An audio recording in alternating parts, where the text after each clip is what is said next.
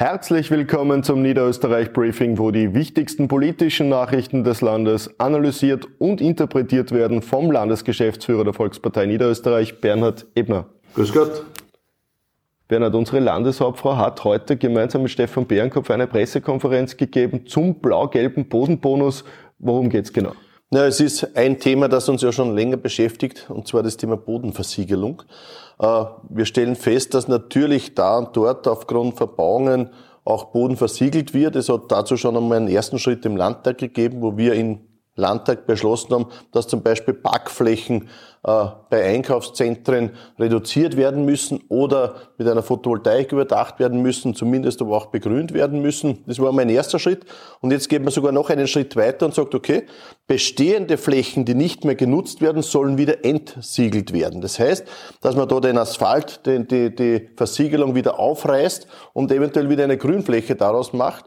Dazu gibt es jetzt eine Förderung des Landes, eine Unterstützung in Summe gesehen 6 Millionen Euro, die hier zur Verfügung gestellt werden für Gemeinden, für Kommunen wo es zum Beispiel darum geht, äh, Parkplatzflächen in einer Gemeinde wieder zu entziegeln und äh, Grünraum zu schaffen. Oder wo es darum geht, eventuell äh, Rübenplätze wieder zu entziegeln und dort wieder Rüben anzubauen. Also da gibt es viele Möglichkeiten, wo wir entziegeln können. Das wollen wir in Zukunft heben, diese Möglichkeiten und auch nutzen und daher diese Unterstützung für Bodenentziegelung.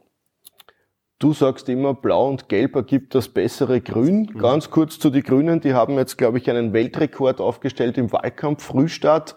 Wie interpretierst du das? Also so bald hat noch keine Partei gestartet. Äh, es haben zwar zwei Parteien ja auch schon einen Frühstart hingelegt mit Plakatieren. Die Neos, die schon plakatieren, die FPÖ, die schon plakatiert und jetzt die Grünen haben sogar einen Wahlauftakt äh, letzten Sonntag schon gemacht, in Horn mit, äh, ja, Dabei haben sie natürlich sich fokussiert auf ihre Spitzenkandidatin, ganz viele Bundesregierungsmitglieder da, weil sie Ideen fürs Land scheinbar nicht haben.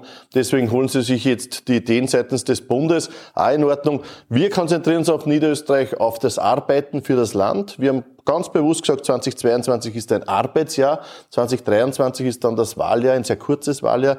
Das heißt, jetzt noch viel arbeiten für Niederösterreich, gerade vorher haben wir über den Bodenentziegelungsprämie gesprochen und dann kurzer, prägnanter Wahlkampf im Jänner 2023 und dann hoffentlich rasch wieder die Arbeit für Niederösterreich.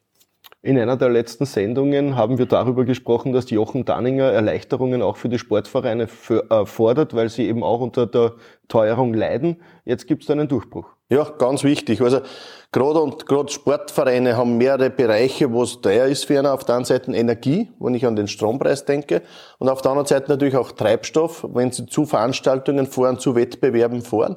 Und da hat man sich jetzt mit dem Bund darauf geeinigt, dass diese Förderung, die es gibt für diese Anreise zu einem sportlichen Event, äh, Auswärtsmatch zum Beispiel im Fußball, dass es da mehr Geld gibt, dass es da mehr Unterstützung gibt. Ich glaube, eine große Stütze für die niederösterreichischen Vereine auf der einen Seite, auf der anderen Seite aber sollte trotzdem noch mehr passieren, sollte noch zusätzlich auch die Energie unterstützt werden. Auch da wird Jochen Danninger weiterkämpfen für Österreich. Ja, dass sich Niederösterreich bei seinen Forderungen durchsetzt, gibt ja jetzt auch Mut, weil unsere Landeshauptfrau fordert jetzt auch, dass Betriebe zusätzlich entlastet werden. Ja, das ist ja eine Forderung, die jetzt nicht ganz neu ist, muss ich auch ganz ehrlich sagen, sondern die Landeshauptfrau macht da schon länger auch Druck, dass es auch für Betriebe eine vernünftige Förderung geben soll. Auf der einen Seite wird er bereits gefordert, äh, Energie intensive Betriebe bis September wird ein Drittel der Mehrkosten ja bereits gefördert. Nur das endet mit September des heurigen Jahres und jetzt, wo die energieintensiven Monate sind, äh, wäre die Förderung ausgelaufen. Und da setzt sich unser Landeshauptverein, dass es hier auch eine Lösung gibt. Ob es eine Verlängerung der bestehenden ist oder eine andere Variante ist, das, glaube ich, muss man jetzt auf Bundesebene fixieren. Entscheidend ist, dass vor Weihnachten, also im Dezember noch entschieden wird, was kommen wird, damit die Betriebe auch planen können und sich auf das neue Jahr einstellen können. So ziemlich jeder namhafte Jurist in Österreich äh, sagt, S1, S8, Lobautunnel müssen gebaut werden. Die Bundesministerin Gewessler muss sich hier an die Gesetze halten. Zuletzt auch wieder von Seiten des Landes Niederösterreich ein juristisches Gutachten, das klar gesagt hat, sie muss bauen. Äh, Braucht es eine bald eine andere Behörde, damit endlich gebaut wird? Naja, Seit 20 Jahren sind diese Projekte im, im, der, im Straßenverkehrsgesetz drinnen, dass sie gebaut werden müssen. Äh, seit 20 Jahren wird geprüft, wird äh, projektiert, wird geplant. Jetzt ist endlich alles soweit. Jetzt könnte man in Wahrheit beginnen. Und was passiert? Die Bundesministerin Gewessler stoppt es und sagt, na, dann macht man jetzt noch einmal eine strategische Prüfung Verkehr, obwohl das eh schon seit 20 Jahren geprüft wird. Wir haben da jetzt ein Rechtsgutachten, das sagt, diese strategische Prüfung Verkehr darf nicht durchgeführt werden, sondern es muss endlich mit den Planungen und mit dem Bau fortgesetzt werden. Das ist ganz klar unsere Position.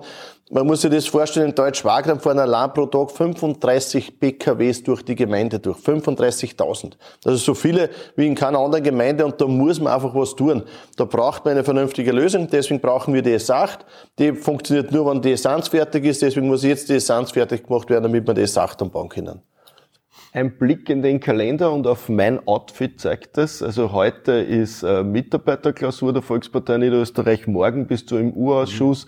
Mhm. Äh, wie gehst du mit den nächsten Tagen um? Naja, manche glauben, dass eine Mitarbeiterklausur etwas äh, äh, Lustiges ist. Ich glaube, es ist trotzdem viel zu tun, weil wir bereiten uns auf eine sehr intensive Wahl vor. Äh, ja, wir haben heute Mitarbeiterklausur. Wir sind in der Kotmühle in Neuhofen an der Ips, äh, meine Heimat. tolle Region, kann ich nur empfehlen. Und ja, wir haben heute viel zu tun, was wir in den nächsten zwei Monaten umsetzen wollen, dass wir das auch besprechen, auch nur mal auf, auf den Weg bringen. Und auf der anderen Seite werden wir sich heute Abend wieder zusammensetzen müssen, um uns auf den Urschuss auch vorzubereiten. Der morgen, äh, meine Ladung äh, steht ja morgen an. Landeshauptfrau ist dann am Donnerstag dran. Ich habe das mehrfach schon betont. Also es ist wirklich ein reines politisches Schauspiel, was da passieren wird. Äh, ich weiß bis jetzt nicht, warum ich geladen bin. Ich bin weder Bundesvollziehung, ich bin weder noch im Bund beschäftigt, sondern ich habe alles in Niederösterreich, aber der Ausschuss beschäftigt sich nur mit Bundesthemen. Daher bin ich äh, eigentlich relativ entspannt, was das betrifft, weil ich glaube, dass die Fragen, was kommen werden, eher parteipolitisch sein werden und nicht jetzt inhaltlich sein, wenn es wird nicht um Aufklärung gehen, sondern rein um Parteipolitik.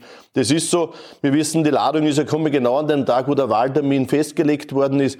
Es hat 41 Sitzungstage gegeben, wo die Landeshauptfrau und ich nicht geladen wurden.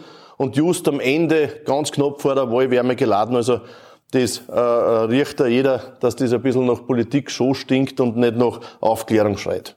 Ja, in diesem Sinne wünsche ich dir trotzdem einen erfolgreichen Urausschuss und Ihnen danke fürs Zusehen. Danke, Wiederschauen.